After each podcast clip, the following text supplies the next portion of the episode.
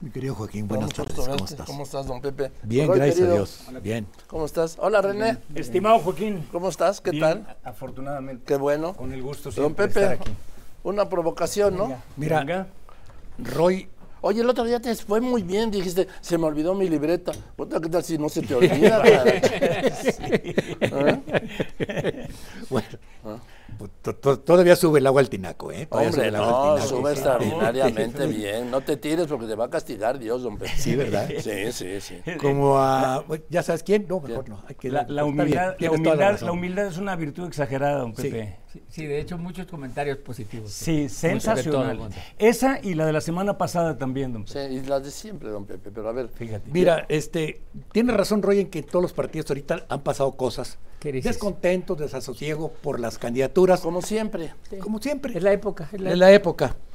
Pero lo que a mí me sigue llamando la atención es que, claro, la doctora Sheinbaum está obligada, después de la concentración del pasado domingo, está obligada a hacer un arranque de campaña el día primero y a llenar no el zócalo, a llenar todo el centro histórico. Motivada por lo menos. Motivada por lo menos.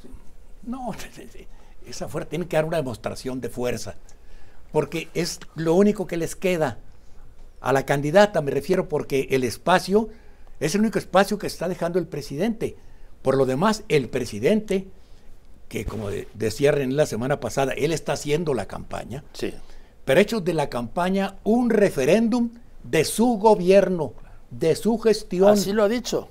Y, Sí, sí, y así sí. lo ha dicho. Planteamiento entonces, claro. Sí, pero entonces a lo que vamos es que está privilegiando, privilegiando la defensa de la imagen de su gestión por encima de la campaña de su candidata, porque es su candidata. Pepe, no solo de su gestión, sino la personal. De, Sí, su, claro. de su historia incluso. Sí. Vamos, de su historia. ver.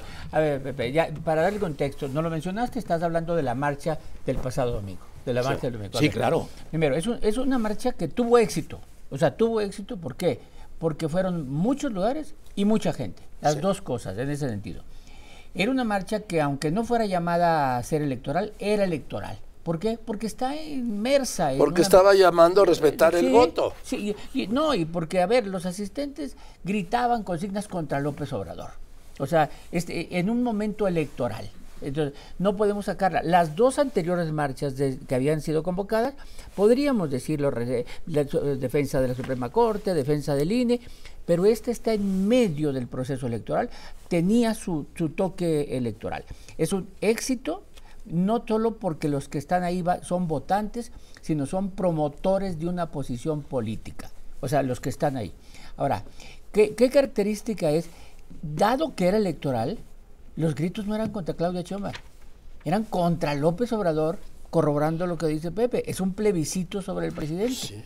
Es decir, al adversario que los asistentes a esa marcha veían, no era Claudia Sheinbaum. Al adversario que ellos veían era López Obrador. Es decir, como si él fuera el que está jugando la presidencia. Entonces, tiene éxito en muchos sentidos, en muchos sentidos, en que generó nota, generó comentarios. El discurso de Lorenzo Córdoba muy bien, muy estructurado, con buenas imágenes. Eh, no hay duda de que estaba lleno el zócalo. En las marchas anteriores habíamos dicho algo, eh, que López Obrador podía reaccionar mal. ¿Por qué? Porque se sentía dueño de las, del zócalo. Pues sí, o sea, era el único que podía llenarlo. Es su escenario. Y no, y resulta que se lo llenaron. Por eso lo que dices tú, Claudio Sheinbaum creo, se siente muy motivada a contrarrestar eso. López Obrador lo hizo. Después de aquella marcha también hizo una, una, una La marcha aquella, que es la portada de su libro. Sí. La foto. Y ahora, sí, claro, que va marchando de, de reforma. En y medio, que sí, llega está y- ahí en Avenida Sí, Juárez, Y entonces parte. ahora yo creo que Claudia, el primero de marzo, que es el inicio de la campaña, va a ser un gran, gran... Pues eh, cómo no, a ver, tienen sí, todo. claro. Nada más ve la gran diferencia. La gran diferencia. Roy va a ser que quienes fueron el domingo fueron sin un solo frutzi. Sí. Y en, en estas va a haber muchos que vayan sin su frutti. y Pero algo- muchos y- y más muchos no. acarreados, por favor. Sí, si sí, ha y sido muchos así. no. Sí, no, no, no puedo decir que todos los que estén ahí vayan así, ¿no? Te va, va a haber gente auténtica también. Indudablemente. No, porque sabes qué? eh, que no nos dejan entrar porque no están en la Esa- esa- organización. esa es ¿En otra. serio? No, no está en la lista, ¿no? No están en la organización y dicen son ¿Quién te trae? provocadores. ¿Quién te trae? Sí, ¿Quién te trae? exactamente. Sí, sí. Perdón. Sí, como consecuencia tiene esa finalidad que mencionas, Roy. Eh, ah, pero centralmente a este jugador que irrumpe como eh, no como jefe de Estado, sino como lo hemos dicho, como jefe de campaña que se autodesigna, no solamente ser el rol protagónico y el que sobredramatiza todo, sino era en defensa de la democracia, ¿por qué? Aunque no se articule así, porque hay un, un sentimiento colectivo en, en minorías, si podemos hablar así, o una gran porción de la población mexicana, que también es pueblo y ciudadanos, que han identificado eh, que el presidente es un factor no de vinculación, de unidad, ni de creación de certidumbre para las elecciones que vienen, ¿sí? Y Pues, que hay por parte de la jefatura de Estado una irrupción absolutamente contraria él a- es a, la parte. Constitución. Sí. Y él es parte de ello. Por eso es que dicen se centra versus el presidente. A ver. Pero a ver, pero volvemos a lo mismo. Seguimos no, sin no, evaluar. no vamos a lo mismo. Seguimos sin evaluar Ah. la gestión del presidente. Ah, no, no, no, no. Pues si es que nos tiene enganchados. A ver, yo te doy un dato. Ayer le dio a conocer Carlos Pena que los homicidios dolosos mañana superan los 180 mil. Dio a conocer que hay 49.400 desaparecidos en lo que va de este gobierno. Y el presidente resulta que solo le importa un desaparecido. El de allá. Un general Ah, sí, el que escribió un libro del, del siglo XIX. ¿no? siglo del siglo XIX, XIX que está en la isla de Bocas pa- panameña, que desapareció ahí, para lo cual ha enviado una misión del gobierno mexicano a bordo de un buque de la Marina Armada de México con una dotación de 80 elementos de la Marina, 11, 13 buscadores de la Secretaría de Gobernación y dos de Relaciones Exteriores. Y la misión va a durar dos meses para buscar al general. ¿Y por qué no más dos meses? Bueno, pues no sé si luego se alarga. ¿Quedan ¿no? siete meses al, al sexenio? Sí. ¿Por qué no más dos meses? Lo- Bueno, pues los, eso que, es en principio, sí. los que sean necesarios. Ya salió el día 19. Sí, Bueno. el, el- el problema es qué pensarán las buscadoras, ¿no? Por supuesto, una prioridad O sea, que andan Cuando ¿Qué estás piensa hablando- lo que dijo la señora Ceci Que andan con su COA. Cuando estás buscando- hablando de que hay, va a haber casi 50 mil desaparecidos en marzo, solo le importa a uno. Pero Joaquín, ¿Qué? ha hecho grandes revelaciones el presidente. La de ayer, ahí me dejó frío. ¿Cuál? Explica uno los grandes vacíos de autoridad que está llenando el crimen organizado. Los guerreros, ¿no? Ayer Que se hace para atrás. contó cómo quiso justi- justificar de que hace ya tres sexenios que el crimen organizado está creando base allí en, en Guerrero. Que en Chilpancingo, y volteó a ver al general Sandoval y le dice, hace seis, ocho meses, dice, supimos que venían mil, dos mil personas, que son los que manipulan los del crimen organizado. Venían y nos dijeron que venían a tomar Chilpancingo. No, no íbamos a caer en la provocación. Ordené que la Guardia Nacional se retirara de Chilpancingo. Esos son los vacíos que está llenando Claro, el crimen organizado. Vacío que deja el Estado, vacío que llena el crimen organizado. organizado. Oye, Por eh, eso se ha extendido a lugares donde no existía. Ah. Chiapas, Tabasco, ahora sí. Bueno, Con- vieron las actividades en las cuales, en, la- en el área de Chilpancingo nada más, relató el, uno de los curas que, está- que ha estado metido en las En pláticas todo. estas, que controlaban minas, transporte, refrescos, cervezas, una... Y allá al final también droga. y gobierno. Y sí. gobierno, Y claro. gobierno. Y gobierno. Entonces, esos son los vacíos. ¿Cuántas comunidades de las repúblicas están llenando el crimen organizado esos vacíos de autoridad? ¿En No cuántas comunidades? No, lo sabemos. Pero en muchas. En Sí. muchas. No, En muchas, digo, muchas, no comparadas quizá con los 2.500 municipios, pero en muchas comparadas porque el crimen organizado no debería tener ningún territorio. Ninguna, ni- no, no. ninguna. Cuando cedes, estás de- ingobernando. No gobernando, sino desgobernando. Bien. O sea, tal cual. A ver, Pepe, eh, vamos a seguir con el tema político, estamos en campaña. Cuando decimos de los otros partidos políticos, a ver, los problemas de Movimiento Ciudadano, ¿Qué pasó? incomprensible. ¿Qué pasó hoy con las, la rebelión de ocho de los 13 senadores de Movimiento Ciudadano? A ver, es que las postulaciones que hacen son incomprensibles. O sea, Patti Mercado, la respetable Patti Mercado, candidata presidencial, la nombran vocera, como, era para limpiar un poco era la seriedad en el, en el tema. Dice, me voy. O sea, me voy. Eh, Decisiones indefendibles. Du- duró más eh, Samuel García de candidato que Pati Mercado de vocera. ¿Y por qué? Porque al día siguiente, a los dos días de que ponen la lista de candidatos, y en la lista de candidatos ves simplemente en la, eh, para la Ciudad de México las dos senadoras, una ex candidata por el ala izquierda, que es Alejandra Barrales, con Sandra Cuevas, que está formando una organización de derecha. O sea, ¿no? Eh, cuando ves el candidato, además de, de los malos comportamientos que ha tenido, ¿no? Eh, no, no quiero juzgar eso, pues porque todos lo hemos hecho alguna vez, pero Sí, pero una cosa yo te, como yo que, digo, que no lo subas a la red. Digo, si bebes no te emborraches, si te emborraches no lo grabes, Sí. si lo grabes Sí, no no lo lo subas, ahora si lo subes, te jodes, aguántalo, ¿eh? aguántalo. Sí, sí, sí, sí. ¿no? no, pero es de repente diciendo que va a combatir la inseguridad como, como El Salvador. ¿No? Y para Pati Mercado, defensora de derechos humanos, espérate, o sea, Como Bukele. No, no, no, entonces no, es- así. Entonces yo creo que, que Pati Mercado se sintió envuelta en decir, a ver, ¿a quiénes voy a defender? ¿No? ¿A quiénes voy a defender? A todos estos que están en la lista, no se puede. Entonces dijo, pues no, no me voy a pelear, pues yo estoy aquí, pero yo me hago un lado, o sea, yo no puedo defender.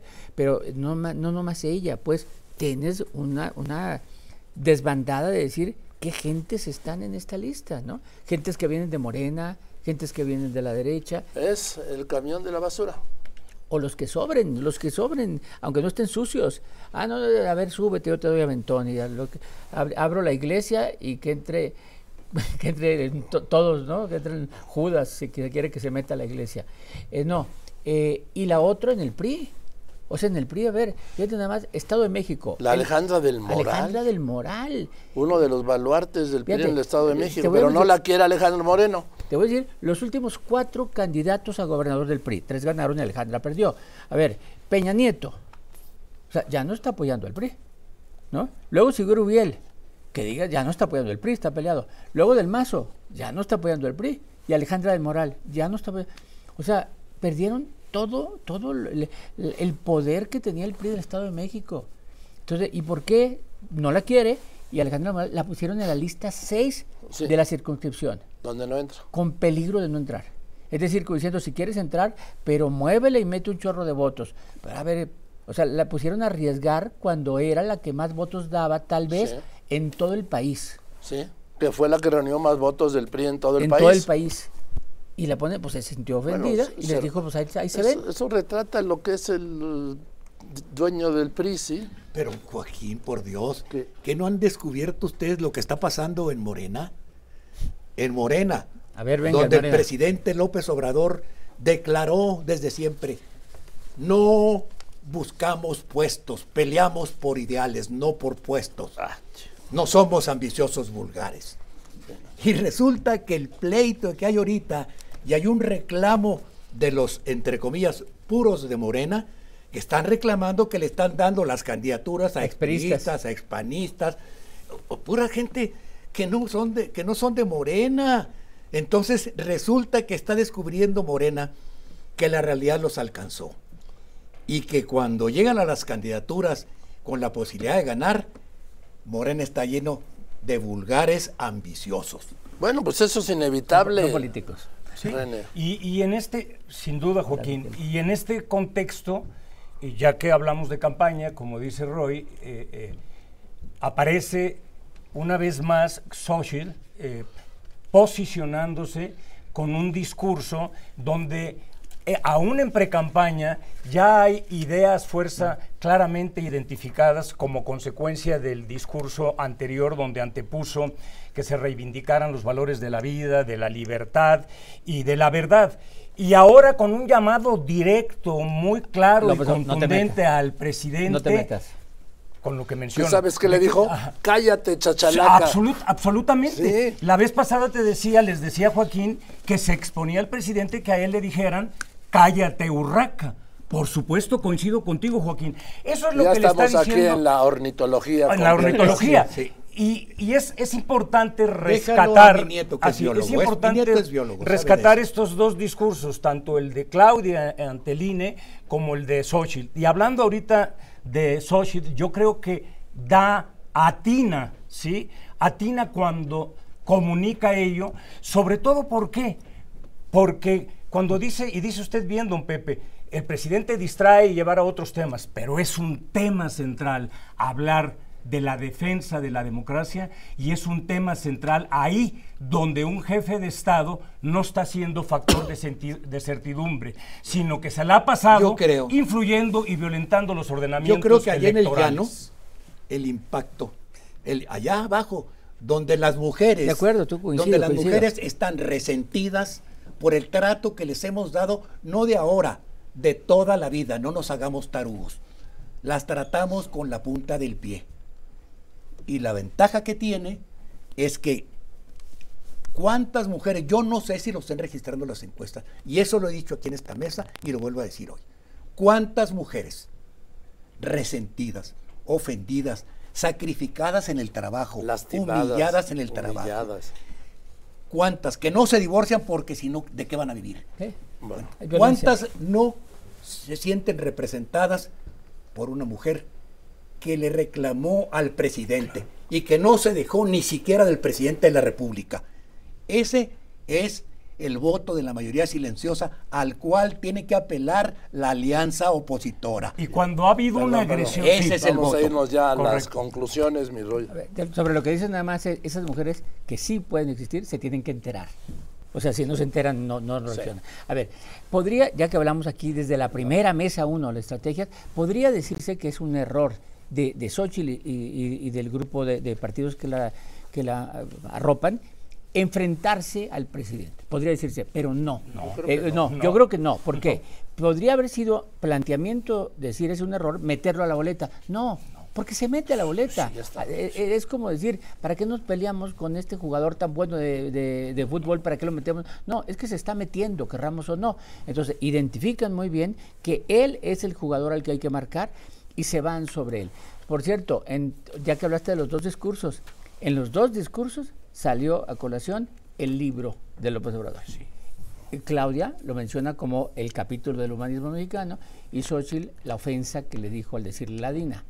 O sea, en los dos mencionan para ver, eh, cuando dijimos del libro, es un libro de campaña electoral. Por supuesto. instrumento. Claro. Por supuesto. Es Gracias, un, es instrumento, una por eso hace bien en su idea una fuerza, conclusión sí, rápida, sí. Xochitl, en centrar ello cuando el presidente está agrediendo algo que podría ser considerado, y lo es, violencia de género, de tratar de estigmatizarla como clasista, como ladina. Aquí bien se dice que la mayoría de las veces líderes populistas que tratan de adjudicar a sus adversarios en las contiendas políticas eh, un- un- una descalificación de este, de este tipo, en justicia, la mayoría de las veces habría o cabría más bien aplicárselo a ellos. Lo que están diciendo es ellos y los muestra de cuerpo entero, en este caso, Joaquín. Gracias, René. Don Mira, Pepe. yo voy a cerrar con dos frases. Venga, don Pepe. Mira, una es para políticos en campaña. Sí. Dice, sac- del, del inglés John Churchill Collins, dijo, sacar provecho de un buen consejo exige más sabiduría que darlo. No, correcto. Y el otro es para los austeros. Este es del, del francés Jules Bernard. Si el dinero no te da la felicidad, devuélvelo. Gracias, Roy. Gracias, René. Gracias, Gracias. Pepe. La mesa de los miércoles.